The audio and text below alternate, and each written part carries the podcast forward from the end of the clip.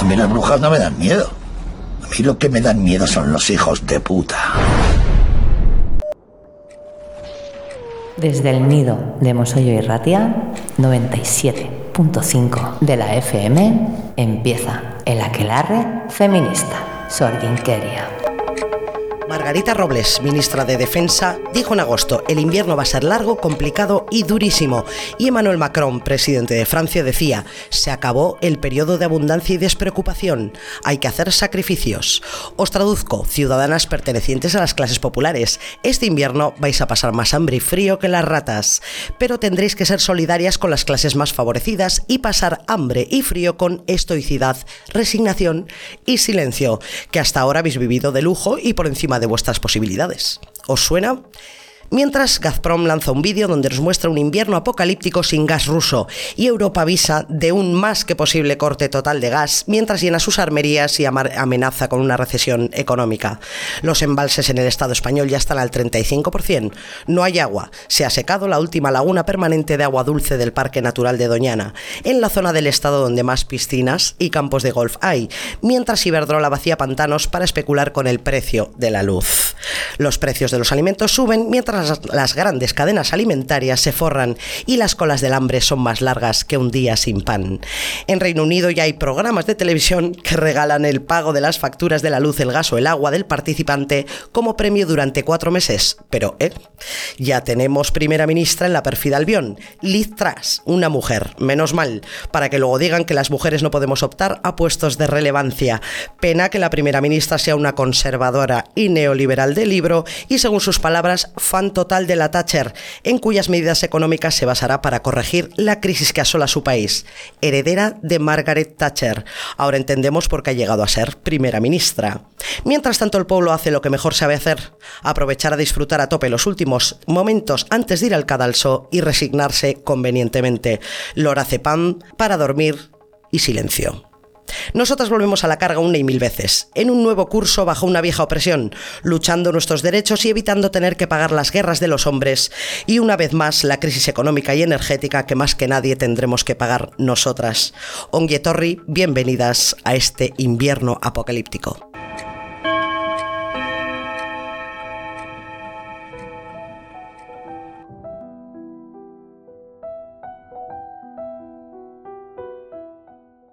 Compañera Inara Goitiandía, qué placer volver al claro del bosque después de las vacaciones. Compañera Libertad Aganzo, nos echábamos de menos, te echaba de menos, no lo puedo negar.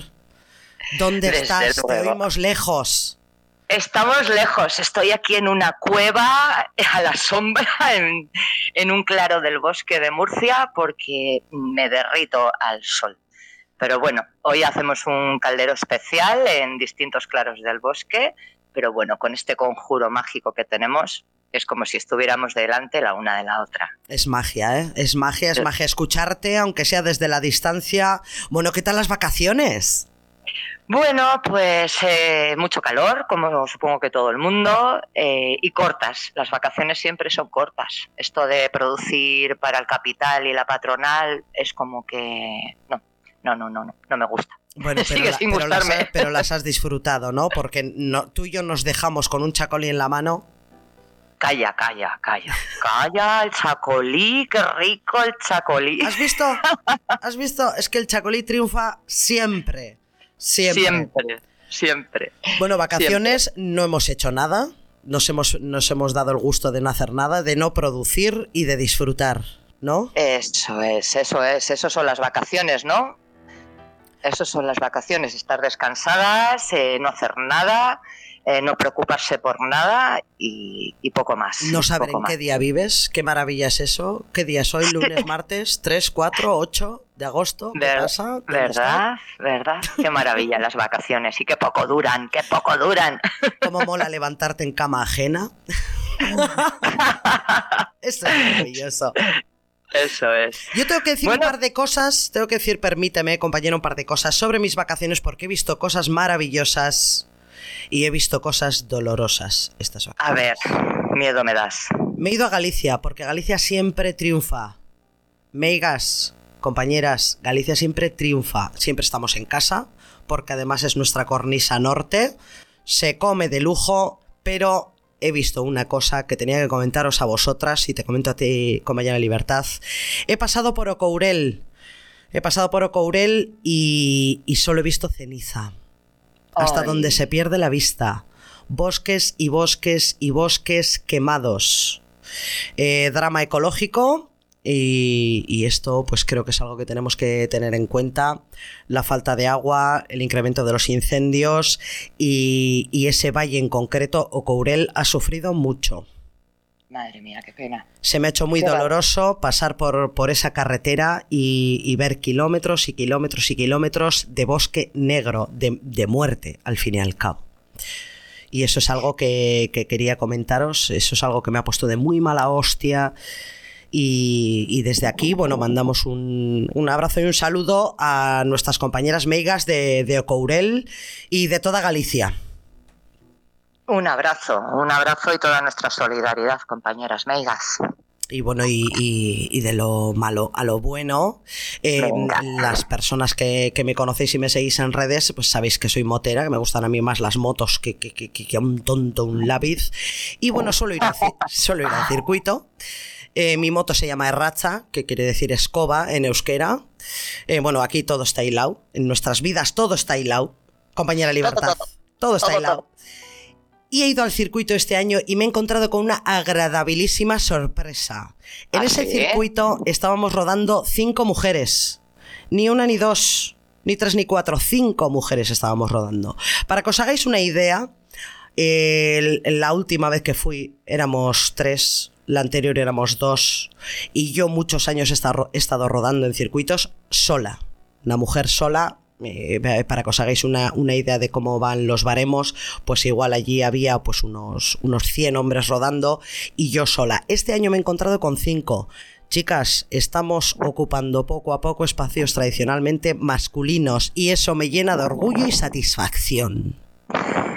Me encanta esa frase. ¿A que sí? Ya la hemos hecho nuestra y nos llena de orgullo y satisfacción ver tías rodando y además cómo ruedan jóvenes, 15 años, 18, 22, eh, muy sororas, nos ayudamos entre nosotras. Y chicas, pues, ¿qué queréis que os diga? Me llena de orgullo y satisfacción. Maravilla, eso es muy buena noticia. Tenemos que seguir ocupando los espacios que nos pertenecen por derecho en SCAC. Y si es encima de una moto, pues, ¿qué quieres que te diga? Pues más Pues ya mejor. ves. Más mejor. Bueno, pues igual vamos a empezar ya el caldero y Venga. vamos a empezar por lo bueno. Venga. que desde esta semana eh, tenemos eh, una gran noticia, ¿no? Y es que el Gobierno ha aprobado en el Consejo de Ministros el decreto que regula la protección por desempleo de las empleadas del hogar. Por fin, Osondo. Muy bien. Por fin. Y ahora ahora una petición histórica de estas trabajadoras, las limpiadoras del hogar, que hasta ahora no tenían derecho a paro. Repito, eran trabajadoras que no tenían derecho a paro. Y no solo eso, sino que también se elimina el despido sin causa en, en estas trabajadoras, que, tam- que también hacían lo que les daba la gana con este tema los, eh, los empleadores. Es que tenía, Así que- tenía tela. tenía tela. Así que ya era hora, Sorionak, compañeras. Bueno, las, las empleadas podrán recibir protección por desempleo, podrán cobrar paro a partir de un año de cotización, que no es retroactivo, que esto es un, un poco, un poco bluff, pero bueno, Sí. a partir del, del 1 de octubre empezar eh, y al de un año transcurrido eh, podrán, podrán ten- tendrán derecho a paro y no podrán ser despedidas sin causa justificada. Esto lo comentamos en anteriores calderos, pero es muy significativo que en un trabajo feminizado y con unas condiciones laborables hasta ahora lamentables, ni siquiera tuvieran derecho a paro. Reflexión que ya he hecho en más de una ocasión. ¿Os imagináis estas condiciones en otros trabajos, por ejemplo, en, en el gremio del metal, en la construcción? No, no nos lo podemos imaginar porque mayoritariamente son hombres y no les van a fa- a fastidiar como a las mujeres. Esto es así. Bueno, pues esto es otro éxito de la lucha obrera de las mujeres. Y bueno, eh, ahora toca recuento de daños, que, que así es, como hemos llamado a este caldero, recuento de daños. porque bueno, ya decíamos que este verano prometía y ya advertíamos al terminar la temporada anterior que el incremento de la violencia machista y de la violencia en general por parte de los hombres, pues iba a ser algo de los que nos teníamos que guardar este verano y estas fiestas y, por desgracia, no nos hemos confundido, ¿verdad, compañera? Pues no, no nos hemos confundido por desgracia. Prueba de ello es que al finalizar las fiestas de nuestros barrios, pueblos, ciudades, en los medios de comunicación se están lanzando las primeras cifras de mujeres víctimas de agresiones machistas en cada fiesta celebrada, como si de una lista de bajas tras la batalla se tratara. Sí, lamentable. Y bueno, vamos a lanzaros algunos datos, algunos análisis para ver con cierta perspectiva esta forma de opresión contra las mujeres. Para poner contexto, todavía no tenemos un recuento oficial de las agresiones machistas que se han dado dentro del ocio nocturno a estas fiestas en el Estado español. Pero en una primera valoración de asociaciones y centros de estadística, pues se ha observado que han crecido las agresiones sexuales en grupo y las agresiones por sumisión química. Además, desde que hay registro, julio y agosto son los meses que más asesinatos machistas y agresiones machistas registran, precisamente porque son los meses en los que más relación tienen hombres y mujeres fuera del entorno laboral y porque es donde más se relacionan dentro del ocio nocturno.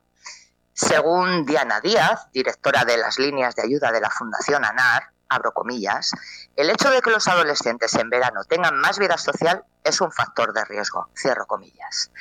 Bueno, que nosotras diríamos que el hecho de que los adolescentes tengan una educación patriarcal es un, un factor de riesgo, pero bueno, sigamos. Muy buena, muy buena. Claro. Eh, a esto se une una no tan nueva modalidad de agresión machista que sufrimos las mujeres cuando salimos de fiesta. Y es que este verano ha explotado pues como una granada entre nosotras. Las agresiones por sumisión química mediante pinchazos. ¿Recordáis que hablábamos en calderos anteriores de la sumisión química y cómo defendernos de ella? ¿Cómo nos defendemos de un pinchazo con sustancias narcotizantes mientras estamos de fiesta? Ahora vamos a ello. Eh, bueno, como consecuencia de todas estas formas de agresión machista hacia las mujeres cuando salimos de fiesta, eh, os doy el último dato, según un estudio de la Universidad de Málaga. Abro comillas. El 90,1% de las mujeres jóvenes reconoce que tiene miedo a una agresión sexual cuando sale de fiesta mientras que al 70% no les preocupa en absoluto. A mí me bailan estas cifras, igual que os, os, pueden bailar a vosotras, pero es lo que dice el estudio de la Universidad de Málaga. Bueno, y aquí tenemos el verdadero objetivo de las agresiones sexuales dentro del ocio nocturno, sembrar el miedo en las mujeres, sembrar miedo a salir de casa, miedo a ocupar espacios tradicionalmente masculinos, miedo a vivir el ocio con libertad, miedo a tener derecho a disfrutar, miedo. Y como clarísima estrategia para sembrar miedo, la cultura de la violación y la última modalidad de agresión sexual que hemos vivido en fiestas este verano, los pinchazos. Este nuevo método que ya se practica y estudia en sus consecuencias en otros países de Europa ha llegado al Estado español para quedarse, por supuesto. Las claro. mujeres que salen de fiesta sufren un pinchazo en alguna parte de su cuerpo y empiezan a sentir el aturdimiento propio de una intoxicación con sustancias narcotizantes. Decenas de denuncias se han sucedido este verano y hasta el Ministerio el ministro, el ministro de Interior Grande Marlasca, se ha pronunciado al respecto y ha llegado a decir en una entrevista en televisión española, abro comillas, se están analizando las denuncias para ver qué hay detrás, si el objetivo del pinchazo es cometer un delito o crear una sensación de inseguridad. Cierro comillas. Uf. Mira, yo, yo sinceramente no sé... Es que no sé ni por dónde empezar analizando las palabras del señor ministro. Mira, es que no sé. El ministro se pregunta que qué habrá detrás de los pinchazos. ¿Qué habrá, señor ministro? Detrás de las agresiones a mujeres. ¿Qué insondables misterios habrá detrás de agredir a una mujer? ¿La fórmula de la piedra filosofal? ¿La cuadratura del círculo? ¿Acaso serán extraterrestres analizando nuestros cuerpos de mujer? ¿Qué habrá detrás de una agresión a una mujer? ¿Serán estigmas sagrados de que Dios realiza en nuestros cuerpos mientras entramos en trance con un cubate en la mano? ¿Qué habrá detrás, señor ministro de Interior, ni más ni menos, el encargado de nuestra seguridad?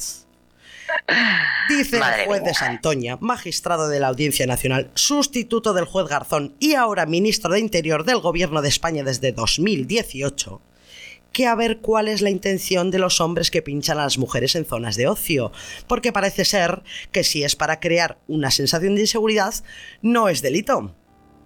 Ovación cerrada para el ministro que colecciona denuncias del Tribunal de Derechos Humanos Europeo.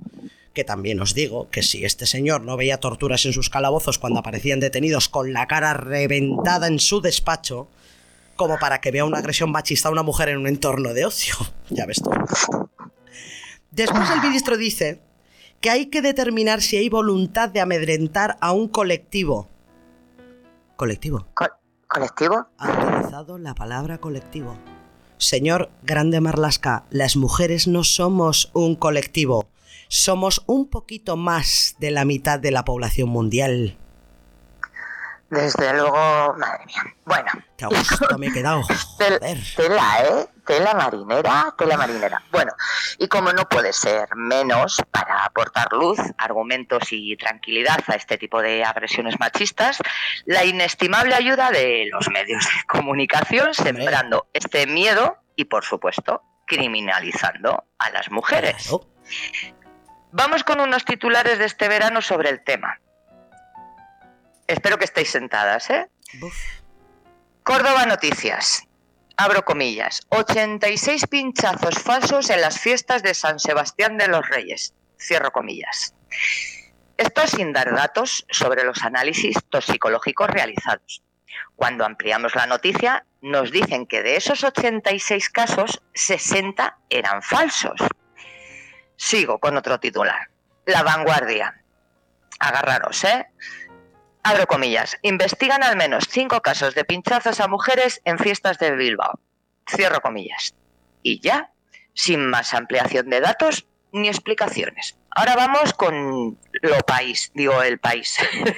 Abro comillas. El ministerio, uy, el ministerio no. El misterio de los pinchazos a mujeres en el ocio nocturno se extiende por España. Cierran comillas. El misterio. El misterio de los pinchazos. O sea, es un misterio. Esto es. Oye, qué misterio, ¿no? En fin. Bueno, el tratamiento de este medio sobre la noticia es sencillamente lamentable, calificando una agresión de, eh, machista de misterio y diciendo que se extiende como si fuese una enfermedad contagiosa. Pero vamos a ver, señoros, El misterio. el misterio, ¿sabes? Bueno, Es maravilla periodística. sí, sí. A ver, que voy con onda cero. Buf. Este. A ver, que este titular es de vergüenza testicular. Vale. Abro comillas. 86 pinchazos falsos bloquean las urgencias durante las fiestas de San Sebastián de los Reyes. ¡Hola! ¡Hola! Cierro comillas. ¡Hola! Poco que comentar. Una vez más, culp- culpabilizar a las mujeres de hacer un daño a la sociedad, negándoles la sanidad por el capricho de ser agredidas. Mira, asqueroso. La noticia no está ni firmada. A ver, señoros, señoros de Onda Cero, a ver si se os cae la cara un poquito de vergüenza, eh, por favor. Es que hay que tener un par para firmar esto, ¿eh? Sí, sí, digo. deben de estar con el calor muy escróticos todos los señoros de las redacciones. Bueno, la, la realidad es que hemos visto durante este verano decenas de mujeres agredidas mediante este método, ya sean narcotizadas o no, pero agredidas. Es que es una agresión. Y bueno, pues como siempre que una mujer es agredida, pues tiene que demostrar su agresión con luz y taquígrafos y cuando el hecho es más que evidente, se cuestiona la naturaleza de la agresión, incluso la existencia de la agresión propia. Como, como a la sociedad le parece inverosímil que decenas de mujeres sean agredidas por hombres, pues nada, se lanza a especular diciendo que son las propias mujeres las que conspiran simultáneamente para idear denuncias falsas contra los hombres, que, indefensos e inocentes pues no entienden la, la naturaleza de- del ataque. ¿Os suena? ¿Os suena esto? Porque cuántas veces hemos sido cuestionadas cuando hemos sido agredidas, cuántas veces hemos tenido que demostrar que hemos sido agredidas, cuántas mujeres hemos tenido que decir que hemos sufrido una agresión machista para que se nos tomase en serio. Ahora la, estrategia de negación patriarcal es exactamente la misma. Negar la agresión, infantilizar a la víctima y arrebatarle su derecho a la denuncia. nada nuevo, Nescac. Bueno, y, como siempre, desde aquí, a pesar de todo, animamos a todas las mujeres que hayan sido víctimas de este tipo de agresión machista a que denuncien en comisaría y en los centros sanitarios. Esa es la única manera de visibilizar este tipo de agresión para poder defendernos. No nos queda otra, Nesca. Bueno, lo único que está, que está claro en este caso es que este tipo de agresión, ya sea un pinchazo o un pinchazo con una sustancia narcotizante, responde a la cultura de la violación hmm. y que el objetivo es expulsarnos de las calles, de los espacios públicos que tanto nos ha costado ocupar.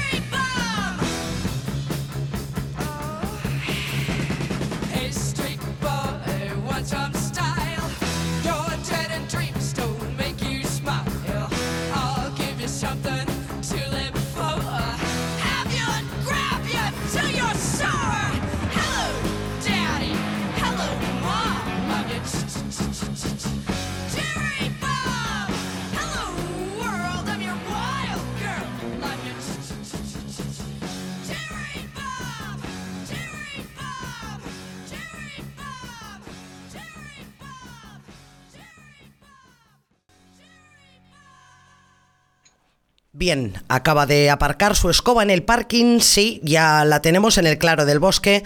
Bueno, para empezar el curso fuertecito, hoy viene a la que la una invitada por cuya visita no vamos a pedir perdón. Utiliza el humor para hacer divulgación feminista a lo bestia. Actriz, humorista, coleccionista de premios por su labor como humorista, ahora girando por todo el Estado español con su espectáculo Flores y con Las putas amas junto a su compañera Patricia Espejo. Acaba de protagonizar una de las más absurdas polémicas del verano por ser invitada al programa Estirando el Chicle. Caixo Patricia, muchas gracias por venir a nuestro Claro del Bosque. Ah, muchísimas gracias a vosotras por invitarme. Un placer. Bueno, tenemos que decir que era una cita que teníamos pendiente desde, desde julio, pero te fuiste de vacaciones y las vacaciones son sagradísimas. Derecho a no hacer nada, a no producir, a disfrutar al fin y al cabo.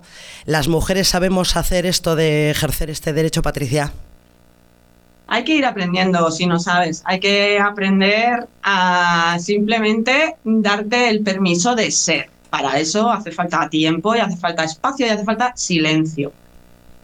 Perfecto. Haces humor de una forma muy particular y más de uno diría agresiva. Nosotras decimos sin tapujos ni dobleces. Y muestras mediante tu humor una realidad muy dura, la de las mujeres en el sistema patriarcal. Has hecho de este tema tu leitmotiv. ¿Por qué? Porque son es lo que a mí me mueve. Yo no elijo los temas, creo que los temas me eligen a mí. Yo solo escribo de las cosas que me afectan profundamente, de aquello que no consigo entender bien por qué, pero yo mm, eh, como que puedo intuir que hay violencia y hay una opresión detrás, aunque muchísima gente diga que es libertad. Eso a mí me, me capta. Por ejemplo, en temas como la prostitución o por ejemplo, la pornografía, son, son temas que me, que me capta empezar a bucear en ellos hasta que yo puedo decir, mira, sí, ahí está la violencia. Esto que a mí en un principio llamaba mi atención, ahora puedo comprobar que es violencia mediante esta investigación que realizo, ¿no? Porque al final yo para escribir comedia pues también me documento mucho, paso mucho tiempo reflexionando, veo eh, documentales, asisto a conferencias, ¿sabes? Y es como, joder, la idea que yo tenía en un principio intuitiva de que, por ejemplo, en el caso de la prostitución, de que la prostitución es violencia, voy a investigar. Y efectivamente, efectivamente, aunque es libertad de las mujeres, no, no, aquí hay violencia. Y si puedo desvelarlo, lo desvelo y lo comparto de la mejor manera que conozco, que es intentando hacer reír. Y utilizas el humor para ello y obligada pregunta ahora mismo, ¿cuáles son los límites del humor? para el trabajo que haces? Yo considero que son que no se ría la gente. Ese para mí es un límite bastante claro. Entonces, si yo hago un chiste, yo pruebo mucho texto, yo hago un chiste en un local de, de, pruebas de texto y la gente no se ríe, a lo mejor le doy otra oportunidad y lo vuelvo a probar. Si la gente tampoco se ríe, si a mí me encanta ese chiste, lo vuelvo a probar por una tercera vez, pero si ya lo he probado tres veces y nadie se ríe, lo soltaré. Lo soltaré y diré, voy a escribir otra cosa. Para mí ese es un límite muy claro del humor. De hecho, yo creo que es el único que existe. Que con tus chistes no se ría la gente. Está claro que no se van a reír todos y no se van a reír siempre. Pero eh, si nadie se ríe nunca, eso me parece un límite bastante claro del humor. yo no pondría ninguno. No pondrías ningún límite más. No, y sé que hay muchas mujeres feministas que consideran que el humor o se hace de adentro hacia afuera o de abajo hacia arriba, o eso no es humor, pero yo siempre he pensado otra cosa. Yo siempre he pensado otra cosa. Yo creo que el sentido del humor puede ir en, en todas las direcciones y que tiene que haber eh, cómicos y cómicas y comedia para toda clase de gustos. Pasa un poco como con otras disciplinas artísticas, ¿no? Como la música, pues oye, yo puedo pensar eh, que el reggaetón es ultra machista y que no me gusta porque es una música muy machacona, pero puede haber alguien a quien sí que le gusta esa música, tiene derecho a disfrutar se va a sentir un poco mejor de todo el malestar que arrastramos siempre si pasa un rato moviendo el culo bailando esa música. Es que no tengo ninguna obligación de escucharla. Yo escucharé lo que a mí me interese, pero creo que tiene que haber artistas muy variados para conectar también con un público muy variado.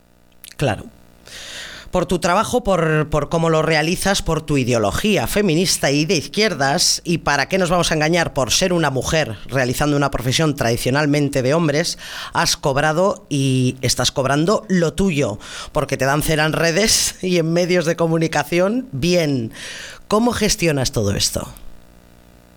Esto para mí es un aprendizaje también. Nadie nace sabiendo y yo he ido aprendiendo bastantes cosas sobre, fíjate, sobre la identidad también, ¿no? Sobre qué es ser cómica, qué es ser feminista, qué es ser mujer, quién soy, para qué estoy aquí, eh, soy lo que los demás dicen de mí o soy otra cosa. Entonces es un aprendizaje en el que vas fluyendo y por ejemplo esta última experiencia a mí me ha enseñado bastantes cosas como por ejemplo que si hay mucho ruido y a ti el ruido te molesta mucho porque eres una persona sensible, aleja el ruido. Hasta que pare el ruido, ponte tapones, vete a una habitación tranquila de tu casa y no andes buscando el ruido porque te va a afectar. A los seres humanos, lo que vemos de los demás nos afecta. Y más yo empiezo a leer mensajes leyendo con mi voz. Sí, sí, perdona, que creo que te hemos como si yo me dijera esas cosas horribles a mí misma, ¿sabes? Y es de nada, necesito protegerme. Entonces, Patricia, nos decías que por, por seguridad personal lo, recomendable, según tú, es alejarte de ese ruido, ¿no? De todo lo que te haga sentir mal en, en, un momento, de todo lo que tú no puedes, mm, no tienes control sobre ello y ya está, ya cesarán las voces, porque si hay algo seguro es que todo pasa. Todo. ¿Esto supone un gasto personal y profesional para ti, todo este, todo este hate, todo todas estas agresiones en las redes, en los medios? Yo tengo que elegir al final si quiero confiar en la vida o tengo que confiar en lo que los demás piensan o me dicen que va a pasar. La verdad es que nadie lo sabe. Nadie sabe si esto va a afectar a mi carrera eh, de forma negativa, de forma positiva. Eh, entonces yo decido confiar en la existencia, ¿sabes? Mm. Se ha pasado, por algo será y lo que traiga ya lo veremos. Venga, eh, bueno, vamos a la absurda polémica del verano. Has llenado tu solita portadas, editoriales, columnas y todo por ser invitada junto a tu compañera en los escenarios, Patricia Espejo, al podcast de Carolina Iglesias y Victoria Martín, Estirando el Chicle. ¿Qué ha pasado? No lo sé muy bien, para mí ha sido una sorpresa. Yo nunca escondo lo que pienso porque creo que lo que pienso no es nada malo, honestamente. O sea, entonces yo estaba haciendo bromas sobre algunas incongruencias y mm, algunas cosas muy ridículas que observo en el movimiento queer, ¿no? En el que se, ya, así llamado, o la, ideología, la ideología de género. Sí. Entonces yo he hecho bromas sobre eso porque me parece que hay material de sobra. Ya está. Las que me invitaron lo sabían de sobra. Claro parecía que no tuvieran ni idea, fueron parte de su audiencia. Claro, claro. Y, y entonces... No sé, les pareció algo intolerable, intolerable. Cosas como que puse en Twitter como que existen solo dos sexos, múltiples personalidades y un único género que es el género humano. Les parece intolerable eso.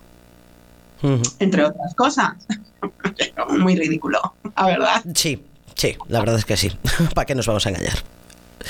Y, entonces empiezas a recibir hate, empiezas a recibir agresiones en redes, incluso las compañeras de Estirando el Chicle empiezan a recibir también el mismo tipo de agresiones que estás recibiendo tú, ¿no? Mm. Sí, o, o, más porque allá las conoce más gente. No sé, todo es un intento de violentar a las mujeres, eso está clarísimo. Yo Entiendo que la gente cuando siente miedo puede actuar de una determinada manera. Lo que no entenderé nunca es que tú consideres tus amigos a quienes quieren que tú te comportes de una determinada manera y lo intentan por la fuerza y metiéndote miedo. Deberías tener claro que esos no son tus amigos, esos son tus maltratadores. Esto es mi opinión personal acerca de esos asuntos. Y, además una opinión, verdad, verdadera, damos fe en este, en este claro del bosque. Bueno, esto es un claro ejemplo de, también de intento de dividir el feminismo, eh, de ese intento de dividir el feminismo que hay en ciertos sectores, ¿no? Sí, bueno, de un, sí, un intento de división, efectivamente. Es un intento de, de que acabemos. A mí, yo lo que sí que, por ejemplo, siempre estoy como muy atenta a que todo este odio que yo estoy recibiendo, esas palabras siguientes, a mí no me confundan. No lleguen a confundirme ya que yo me comporte de forma agresiva con algunas personas solo porque yo he recibido eso de ellas. ¿Sabes lo que te quiero decir? Porque creo que no tiene ningún sentido hacerle daño a las personas. Ya, ya sufrimos bastante por, por movidas que te van trayendo la vida, ¿no? Entonces, señalar a otro o eh, no creo que haya que combatir a ninguna persona, creo que hay que reflexionar acerca de las ideas, eso sí, pero sí que hay un intento de separarnos como seres humanos, de que nos consideremos enemigos entre nosotros. Y, yo lo único que quiero es que eso no me pase a mí, no confundirme tanto, que el malestar de los demás no llegue a confundirme tanto como para creerme que son mis enemigos. Claro, y acabes entrando en esa espiral de, de agresiones y linchamientos, ¿no? o de malestar, de creer que porque tú te sientes mal tienes el derecho de restregarle ese malestar sin pulir a cualquier otro que te encuentres. Eh, no, ya creo que la energía del malestar ya es bastante potente en este mundo. No creo que necesitemos más de eso, la verdad. Una de las, de las herramientas eh, que se utiliza para, dividir el, el feminismo, para dividir a las mujeres, es un insulto que se ha popularizado mucho, TERF, por si alguna de nuestras oyentes no conoce el término. TERF es el acrónimo en inglés de Trans Exclusionary Radical Feminist.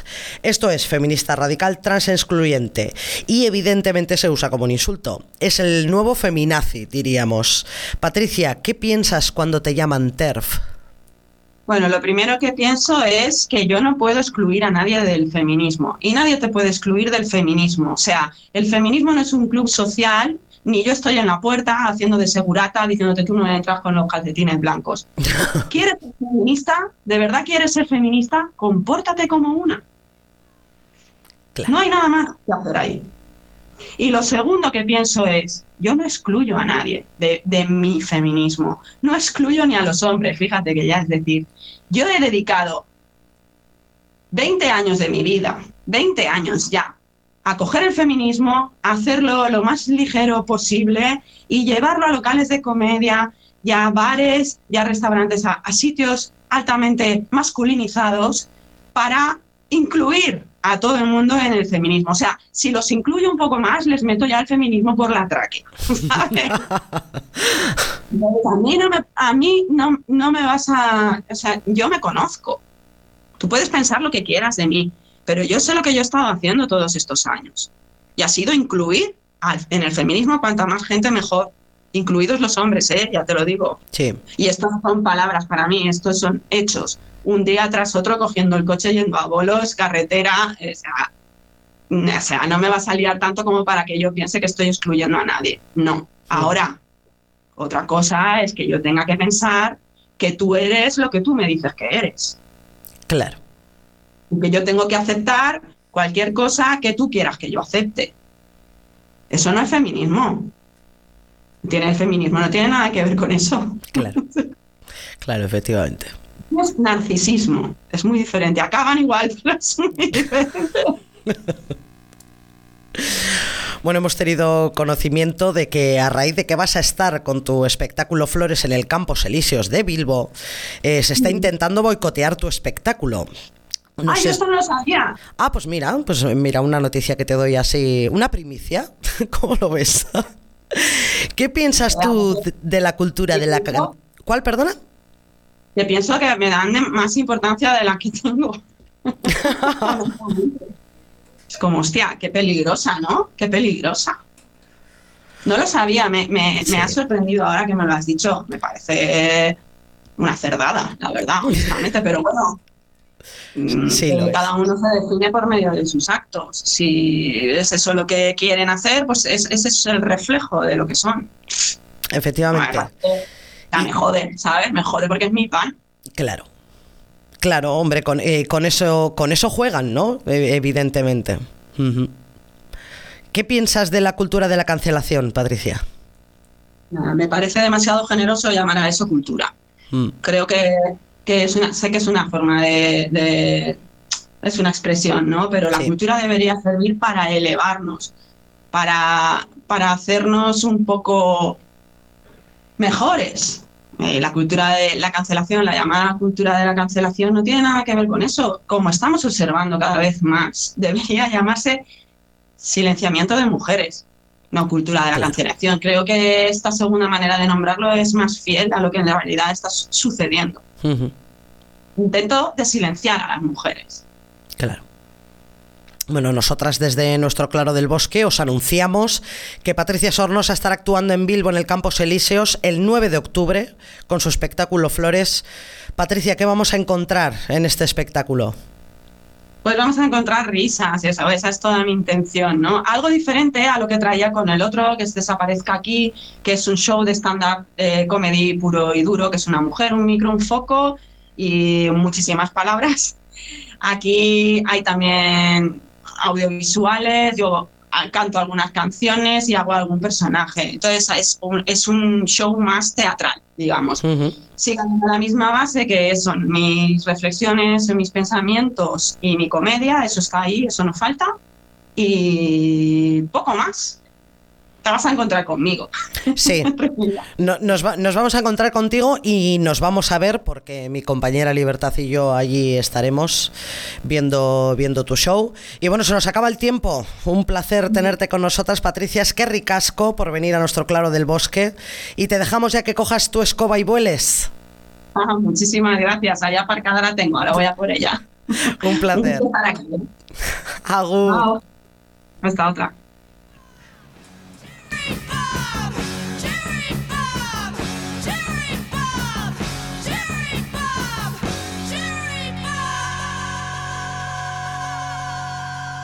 Pues nosotras ya tenemos nuestra entrada y nos vemos en el Teatro Campos Elíseos con Flores el 9 de octubre. Que mira, tú te compras la entrada y tú ves a Patricia Sornosa que te ríes un rato y luego ya de paso así ves a dos pedazos de estrellas del podcast feminista como mi compañera Libertad Daganzo y una servidora. ¿Cómo lo ves? Lo veo maravilloso, lo veo maravilloso. ¿Qué más quieres? ¿Un domingo a la tarde? Que vernos a nosotras los caretos. Planazo, planazo, planazo. Tenemos planazo el 9 de octubre. Bueno, y yo después de escuchar a Patricia Sornosa y tocar el tema de la cancelación, hago una reflexión. Ahí voy, con mis reflexiones. es curioso, es curioso el mecanismo de cómo se cancela de forma tan tajante y efectiva. Está pasando ahora con Patricia Sornosa y pongo como ejemplo, como ejemplo ya clásico a JK Rowling, de la que ya hemos hablado en otros calderos, a la que ni siquiera se invitó al aniversario de Harry Potter, la obra que ella misma escribió, por decir cosas como que las personas que, que menstruan son mujeres. Bueno, y qué curioso el mecanismo de la cancelación cuando este verano hemos conocido unos audios del señor Plácido Domingo, Vaya. Que de Plácido no tiene nada, donde, eh, bueno, el chiste es malísimo, pero lo tenía que soltar, donde contrata los servicios de una red de trata de seres humanos, y esto no es un chiste, contrata los servicios de una red de trata de seres humanos para que le lleven unas señoritas a su habitación de hotel. Este hombre sigue trabajando, sigue teniendo contratos, sigue siendo un miembro importante de la cultura y la sociedad, más cuando ya en 2019 fue acusado por 27 mujeres de acoso sexual y hemos podido ver un vídeo en el que hace años Montserrat Caballé denunciaba que Plácido Domingo no quería trabajar con ella porque estaba gorda y tenía demasiada edad. ¿Qué opina Monserrat Caballé de Plácido Domingo como cantante y de esa salida de la ópera hacia otros campos del canto? Ah, yo he cantado muchísimos años con Plácido, he grabado muchísimo con Plácido y creo conocerle como cantante eh, muy bien. Yo opino que si él y su casa de discos han decidido hacer este paso es porque verdaderamente lo han pensado y les ha convenido. En cuanto a, a Plácido Domingo, el gran tenor que todos conocemos y admiramos y queremos, eh, pasará a la historia como el gran cantante de ópera que es. ¿Y no oculta Monserrat Caballé en este momento una enemistad que hay rumores que existe entre Plácido Domingo y Monserrat Caballé? Por mi parte ninguna. Sé que él no quiere cantar conmigo, lo ha dicho la dirección de Madrid, lo ha dicho la dirección de la Ópera de Londres, la dirección- y la cuestión y la razón que se me ha dado, espero que me hayan dicho la verdad, los directivos de las grandes casas de ópera, es por mis kilos y por mi edad. Yo comprendo que a Plácido le cueste, le, le cueste y le guste cantar con gente joven, bonita y delgada. Pero bueno, por Dios, Monserrat Caballé, o sea que Plácido Domingo... Pero, No, pero- yo, no, yo digo lo que se me ha dicho. Ya, pero supongamos que eso sea verdad. pues lo encuentro muy normal, porque es una persona que le gusta mucho hacer cine, televisión y le gusta ah, interpretar los personajes, digamos, más cinematográficamente que operísticamente, lo cual gusta muchísimo, a, mí inclusive. Bueno, este hombre no es cancelado, por supuesto. Parece que sus deslices ideológicos y sexuales no son lo suficientemente escandalosos como para cancelar a hombres así. Desde luego que no. Yo voy a abrir otro melón. Boh. ¿Vale? Eh, a costa de la cultura de la cancelación y, y bueno, eh, yo quería decir que bueno, tenemos tan interiorizado el género que a veces da la sensación de que estamos eh, programadas por el patriarcado. Y bueno, esto se refleja en las actitudes que tenemos muchas mujeres a la hora de participar en linchamientos en redes sociales contra otras mujeres. Se generan polémicas innecesarias y ataques muy desagradables entre nosotras. Y esto es algo que, de- que deberíamos aprender a parar a tiempo. Ninguna feminista tiene el poder de otorgar carnets de pureza. Las mujeres somos diversas, al igual que nuestra forma de entender y aprender sobre feminismo o cualquier otro asunto. Ninguna de nosotras tiene derecho a vapulear a otra mujer. Recordemos que los tentáculos del patriarcado llegan muy lejos y la mayoría de las veces, cuando se dan estas desagradables situaciones, nuestro comportamiento es más propio de los machitos de turno que de feministas. Nescac, hay que seguir divulgando, pero no podemos cebarnos en otras mujeres que han caído en la trampa queer, por ejemplo, o aquellas que se dicen transincluyentes, o, o que apenas conocen la teoría, o simplemente no piensan como nosotras. No perdamos de vista a nuestro enemigo principal, que es el sistema patriarcal. Mira, me ha quedado un pareado. ya ves. Brava. Bueno, a ver, Nescac, que se puede debatir, se puede discutir, pero siempre, siempre desde el respeto y la crítica constructiva. Nunca estaremos de acuerdo en todo. Y solo podemos salvarnos de esta distopía patriarcal si estamos todas a una, a pesar de nuestras diferencias. En el caso de estirando el chicle, eh, solo voy a decir que lo más ofensivo de todo es mi opinión, opinión propia, y aquí se meto mi opinión.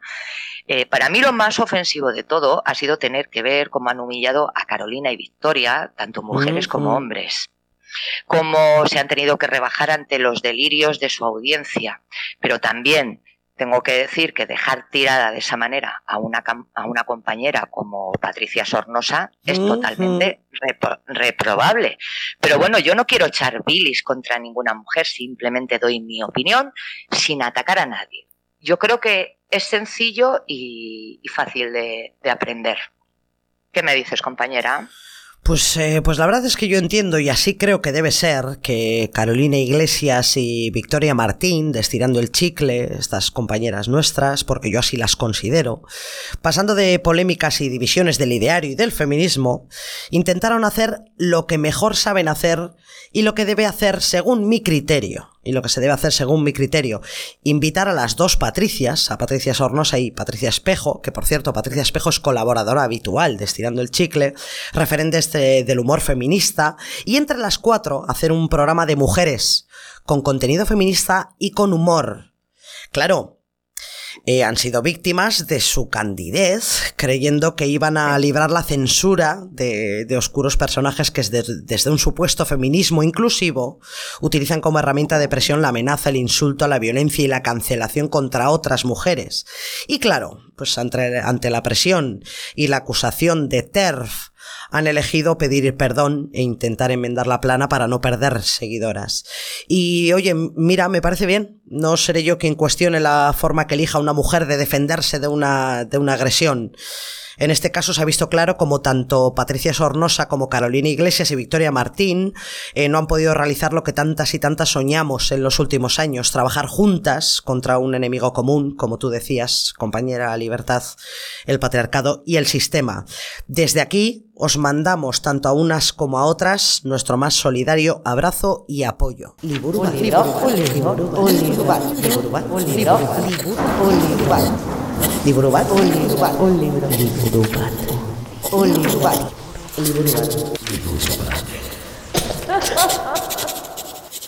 Kaixo Enia, estrenamos eh, eh, Caldero de temporada con una nueva sección Liburubat un libro. ¿Qué tal el verano, Onguietorri, otra vez? Kaiso, pues tenía muchísimas ganas de volver, eh, con muchas comillas. Me hubiera quedado allí en la piscina eh, toda la vida, pero ya que hay que volver al, al ritmo frenético de la vida, joder, pues volver con vosotras a mí me da, me da alegría suficiente como para tirar, ¿eh? Que nos hemos echado de menos, ¿eh? Un poco, un poco, sí. Nos hemos echado de menos. ¿Qué tal ha sido tu verano? Corto. Corto, joder, muy bien. La verdad es que mm, pese a tener poquitas vacaciones, las he disfrutado mucho, he descansado, eh, he hecho el huevo muy bien. Oh, Eh, se me da muy bien no hacer nada, ¿eh? Qué Podría bien. dedicarme a ello. Qué bien. Fíjate, eh, Patricia Sornosa nos estaba hablando antes de eso, del arte de no hacer nada. Qué Sí, y no sentirse el culpable después eh, es, es algo fantástico. Muy buena reflexión. Poco a poco, poco a poco vamos ejercitándonos y lo vamos consiguiendo, ¿eh? No vamos a producir, no vamos a hacer nada. Nos vamos a Y gusta, ¿eh? Además, cuando luego le pillas el tranquillo, mm, es difícil salir. Sí, te, te sientes hasta orgullosa de ti mismo. No he hecho nada y no me he sentido culpable. Y cómo me gusta. Y cómo me gusta. Yo este año no he hecho ni limpieza general en casa. ¿Qué dices? ¿Qué es eso? Eso para otro día, no en vacaciones. Mira, eso, eso es una tradición muy arraigada que va pasando de madres a hijas, de madres a, hija- a hijas, que es hacer eh, limpieza general en casa en vacaciones y coger las citas de todos los médicos, dentista, ginecólogo, dermatólogo, a la venga, todo en vacaciones, que luego ya No, cuando no, se no, terminan las vacaciones dices, voy a morir del cansancio. No, las vacaciones son para no hacer nada, para disfrutar del ocio, de no de más obligaciones. Efectivamente. Por favor. ¿Has leído algo este verano, Enia? Sí, he leído mucho, más de lo esperado. Eh, me ha gustado mucho, he leído un montón de clásicos que tenía pendientes. eh, he leído mucho que no tenía nada que ver con trabajo, que hacía mucho que no lo hacía. Mm, qué gusto. Sí, y, mm, y ahora están, bueno, en todas las editoriales, eh, metralleta en mano, sacando libros Sí. eh, con todas las novedades que yo os aviso que esto va a ser un, un sin vivir de, de nuestra cartera, de nuestro tiempo. No me... Sí, he visto yo unas cositas de la felguera. Oh. Ya, jo. Uf, uf, madre mía, madre mía, cómo viene el otoño literario. Bueno, ¿qué Vienen nos cosas traes? muy interesantes. ¿Qué nos traes en este, en este libro un libro? Pues mira, una de esas cosas que he leído en verano que tenía pendientes, porque mm, ha sido una novedad de este año que, que, dejé apartada en una esquinita y dije cuando tenga tiempo lo leo y hasta este veranito no he podido. Eh, y es una cosita pequeña que se llama Silencios, de Tilly Olsen, de una editorial que se llama Las Afueras, que aquí ya hemos traído alguna que otra cosilla. Silencios de Tilly Olsen, Enia, editorial. Editorial eh, Las Afueras, Las que creo que ya hemos hablado alguna Sí. que otra vez. eh, eso es de esta editorial que nos gusta bastante. Sí. Y es un pequeñito libro que recoge mm, un par de discursos que dio la autora eh, sobre el tema de la invisibilización y los silencios que se vieron obligadas a tener autoras a lo largo de la historia pues por tema de, de su origen, su etnia, su clase social, temas ideológicos, sobre todo en este caso de, de género y de sexo. Em, el libro, aparte de tener esos dos discursos, eh, tenemos recogido un prólogo de Marta Sanz que hace un compendio muy bueno de lo que luego vamos a leer. Vale. Yo, como consejo, eh, me metería primero al libro y después leería el, el prólogo, porque el prólogo puede ser que te cuente algún que otro chivatazo que esperas eh, leer de la, de la propia voz de Tilly Olsen. O sea, en el, en el prólogo hay spoiler, vale. Sí, Qué, hay, bu- qué buena anotación. qué buena anotación. Sí, yo aviso, eh, soy de las que no se leen ni introducciones, ni prólogos, ni, ni nada de nada hasta después del libro. Prefiero leer lo que es la voz siempre de la autora y después tirar hacia atrás. Ah, sí, pues yo hago, yo prefiero leer primero el prólogo, pero porque soy ansia viva, ¿eh? Necesito saber lo que viene después. Pero, o sea, eh, suelen, eh, suele haber muchos chivatazos, pues suele haber Sí. muchos spoilers Sí. y mm, muchas veces cuentan apartados de, de bio- biográficos de la propia autora y basta que no te guste un dato para que te joda el libro entero. Claro, claro, claro. Pero bueno, en este caso os voy a contextualizar un poco a la autora, que me parece súper interesante, que es una escritora estadounidense eh, que murió en 2007, nació en el 12, para que os hagáis un poco una idea de en qué, en qué años nos movemos, y fue una de las principales referentes del movimiento feminista de la época, eh, sobre todo estadounidense, eh, por la facilidad de, de sus libros y de cómo introducía en ellos eh, el tema de la mujer y además, muy concretamente, el tema de la clase obrera. Vale. Entonces, son, son joyitas que merecen la pena. Esta misma editorial, hace un par de años, bueno, eh, no os fiéis nunca de mi espacio-tiempo, ¿vale? Porque post pandemia puede ser cualquier cosa. Puede ser antes del Pleistoceno, tranquilamente. Pues más o menos. Eh, sacó, sacó la misma editorial eh, un libro que fue su primera novela, el de Dime una adivinanza, Sí. Eh, y me resulta súper curioso porque en este libro habla de los silencios, pues eso, pues sobre todo de cómo un montón de mujeres no han podido dedicarse al tema de la escritura porque han tenido que ser madres y cuidadoras y mujeres y Y no tenían una habitación propia. no. Y además habla mucho de Virginia Woolf porque era una de Mm. sus referentes máximas. Claro. Y digo que es curioso el de Dime una adivinanza porque ella misma se da cuenta que el libro empieza con una mujer planchando. Uf. Vale. y hace esa reflexión a posteriori porque ella sacaba el tiempo pues cuando estaba planchando, cuando estaba escribiendo, cuando estaba trabajando, o sea, iba a sacar los huecos, me parece muy interesante eso. Claro, mujeres rellenando huecos para poder hacer, relegando el hacer las cosas que quieren hacer buscando huecos entre sus trabajos. Claro, un clásico. Claro. Y mm, voy a hacer una cosa que me gusta mucho, que es hilar libro con libro, ¿vale? Perfecto. Y mm, hilando un poco con eso que estábamos hablando de la falta de tiempo y de que se dedicaban más los hombres a la escritura, pues por también un tema de, eh, de, tiempos y conciliación y tal, hay un libro muy bueno que se llama ¿Quién le hacía la cena a Adam Smith? Pues eso, lo que os contaba del, del libro es que en ¿Quién le hacía la cena a Adam Smith? Mm, Como ya un poco el título podéis intuir, eh, aquí se ve cómo en la economía nos han llegado a día de hoy los hombres eh, más importantes, más referentes. ¿Por qué? Porque las mujeres eran las que estaban haciéndole la cena para que esos hombres pudiesen dedicarse a. Claro, o sea que, oh sorpresa, no era Adam Smith el que le hacía la cena a Adam Smith. No, era la madre quien le mantenía eh, totalmente bien cuidado, bien atendido para que el señor Adam Smith pues se dedicase eh, en todo su esplendor a, a poder eh, ser un, un economista eh, referente. Va. Y mm, hilando con eso en el libro de silencios, sí, eso cállame, porque ya sabes que si me dejas hablar de libros, no paro. Tú dale caña, que para eso lo hago, para escucharte. Eh, hablan mucho sobre el tema de la maternidad y sobre todo como estamos un poco centradas en el siglo XIX, ya casi finales, eh, hablan de que no se trataba de una libre elección el ser madre eh, y dedicarse a tus hijos o el dedicarte al tema laboral Claro. eh, y poder explotar todo tu potencial, sino que Tilly Olsen lo llamaba un mecanismo coercitivo de, eh, de opresión sexista, que actualmente sigue eh, igual, lo que pasa que lo endulzamos de otras maneras. Totalmente. Entonces, este libro es eh, muy sencillo de leer porque ya te digo, son tres partes. La primera es el prólogo, que es bastante interesante, eh, que yo dejaría para el final. Luego un ensayito pequeño relativo a los silencios más genéricos, eh, incluyendo silencios dentro de- del mundo de, de la creación literaria de hombres. Y luego ya el siguiente que nos centra más en esos silencios que no estamos hablando de eh, silencios por voluntad propia, Claro. ¿sabes? Sí, sí, silencios obligados, claro. Mm. Eso es. Entonces, me parece muy interesante para empezar el año de lecturas, porque aquí nos movemos por años lectivos que empiezan en septiembre casi casi, Eso es. eh, y coger otra visión para poder arrancar con esas 855.000 novedades que nos vienen. Bueno, nos tienen locas, ¿eh?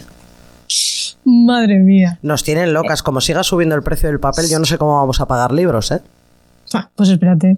Eh, que si alquiler, que si libros, que si mm, seguimos sumando luz, espérate a lo de autónomas que viene en enero. Esto Uf, es una calla. fiesta. Sí, bueno.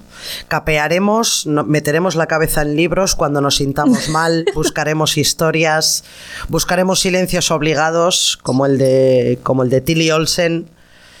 Oye, Sí, Nia, pues, y- pues una maravilla más lo que nos traes al- a, Liburbat, un libro. Sí, me, me gustaría decir antes de que se me olvide que el último alegato que pone en el libro Tilly Olsen me parece maravilloso y es que mm, nos incita a leer eh, a mujeres contemporáneas, eh, ya que normalmente la ausencia de público es una forma de muerte. Y me encanta esa frase, leed a mujeres, dadle siempre una oportunidad, siempre hay contenido bueno, hay mujeres eh, súper jóvenes, brillantes que están apareciendo ahora, eh, mujeres que están escribiendo pues maravillas como las que tenemos en la mano. Tilly Olsen, Silencios, editorial Las Afueras. Enia, pues, ¿qué quieres que te diga? Yo, yo ya no puedo decirte más. O sea, es que ricasco, muchas gracias. Maravilla de sección. Encantada de la vida y ya tenía un montón de ganas de explayarme, ¿eh? Es que, es que para nosotras eh, las vacaciones son también como una especie de, de silencio, ¿verdad? Como, como una especie de muerte pública. Y La mía ha sido tiramos- cerebral, total y absoluta. Claro, y nos tiramos todo el verano eh, con un trapo en la boca diciendo, ay, por favor, que llegue septiembre para abrir la boca ya. Sí, sí, sí. Ojo, pero mm, aquí es otro espacio. Yo tenía ganas, ya siempre os lo digo, esto es casa. Claro. Eh, entonces venir a hablar de libros así en los que sé que, que van a suscitar como un pequeño interés y que luego vengan las propias oyentas y me digan, pues lo he leído. Venga, Sí. fantástico. Sí. Sí, sí, además eh, las oyentas nos suelen, nos suelen Sí. eh, hablar por, por redes, nos suelen mandar privados, eh, de- hablando de las recomendaciones de tus libros, pidiéndonos más, siempre nos piden más de Enia. Así que más tendrán. Fans. Así que más tendrán. Nos escuchamos el mes que viene, Enia. Hombre, por supuestísimo, por supuestísimo. Vendré Pues cargadita. Te dejamos volar. Coge tu escoba. Abrazos, chicas. Es que ricasco. Agur. Agur.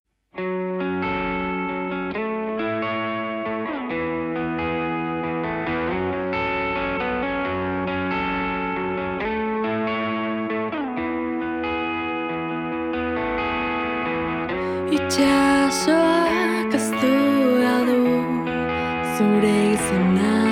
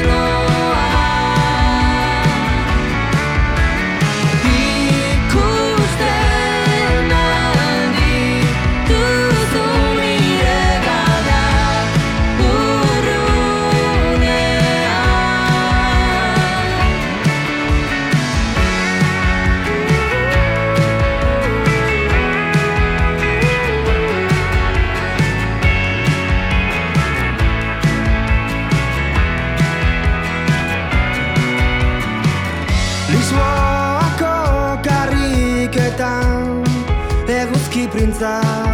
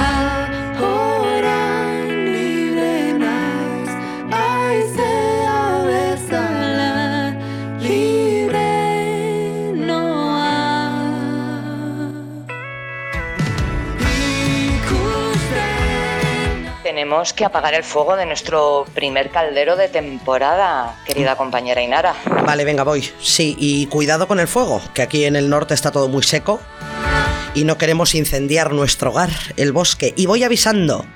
Atentas, Sorguiñac, brujas, meigas, bruxas. El siguiente caldero tenemos nueva colaboradora. Se une a nuestro aquelarre una bruja a la que tenéis que escuchar y a la que seguro que habréis leído. Esto es una pista, no es un spoiler. No vamos a decir más sobre ella. Tendréis que descubrirla en el próximo caldero. Estad atentas. Y las ganas que tenemos de escucharla. Lo mucho que aprendemos con ella. Y bueno, os recordamos que nos tenéis en Twitter e Instagram y que podéis escuchar todos nuestros calderos en iVoox y ahora también en Spotify suscribíos y compartidlos. Hagamos de este aquelarre una orgía de conocimiento y revolución feminista. Agur, Sorguiñac. Agur.